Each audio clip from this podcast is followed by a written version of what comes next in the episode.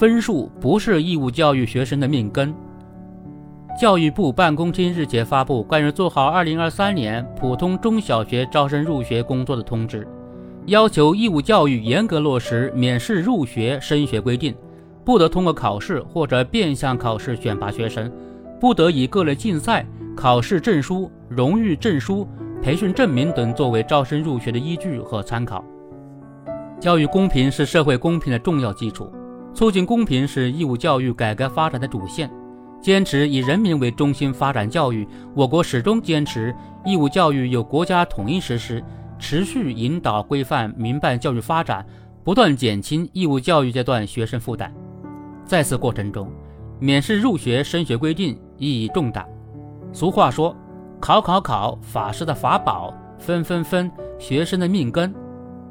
随着双减政策的持续深入开展。学生过重作业负担和校外培训负担大幅减轻。尽管如此，某些非学科类培训依然炙手可热。更为甚者，以隐形变异的方式进行地下培训。究其原因，某些家长按耐不住抢跑的冲动，对各类竞赛考试证书情有独钟。他们一厢情愿地认为，考级考证有助于在中小学入学中脱颖而出。对于学有余力的学生来说，考级考证无可厚非，既可以学习技能，也可以陶冶情操。考级考证本身毫无乐趣可言，如果奔着另辟蹊径的目的而去，会给孩子造成额外的压力。明确不是以各类竞赛、考试证书、荣誉证书、培训证明等作为招生入学依据或者参考，意味着可以减少大量功利性的课外培训，从而还原。兴趣班应有的属性。双减虽然旨在减轻孩子的学习压力，但如何减轻家长的焦虑才是关键。现实中，某些家长之所以热衷帮助孩子抢跑，一个很重要的原因是学位资源紧缺。僧多粥少的现实背景中，难免会有人将焦虑情绪传导给孩子，以争抢的姿态参与其中。就此而言。教育部此次通知开出了药方：学位资源短缺的地区要综合采取有力措施，积极挖潜扩容，扩大优质学位供给，确保适龄儿童就近入学，扫除了家长的后顾之忧，有助于家长更加理性地看待学生的兴趣和兴趣班，遵从教育规律和孩子自身特点去规划安排孩子的课外时间。只有这样。才能给家长减压，给孩子减负。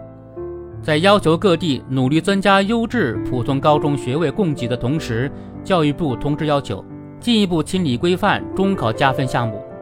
根据国家有关规定和地方实际确需保留的，要严格控制加分范围的分值，并健全考生加分资格审核公示制度。市县教育行政部门不得擅自出台新的中考加分政策。在课堂教学中做加法，在课外培训中做减法，真正落到实处。另外，值得一提的是，教育部此次通知不仅有针对双减政策的刚性规定，也不乏保障特殊群体学生入学的柔性意见，保障符合条件的随迁子女能在流入地平等接受义务教育，做好留守儿童、适时无人抚养儿童、孤儿。家庭经济困难学生等群体入学工作，落实对烈士子女、现役军人子女及其他各类符合政策规定的优抚对象的教育优待政策，解决公众关注的极难筹盼教育问题，就是增强公众的获得感和幸福感。教育无小事，细节见真情。招生季即将到来，把惠民生的事办实，把暖民心的事办细，这本身。就是办好人民满意教育的生动实践。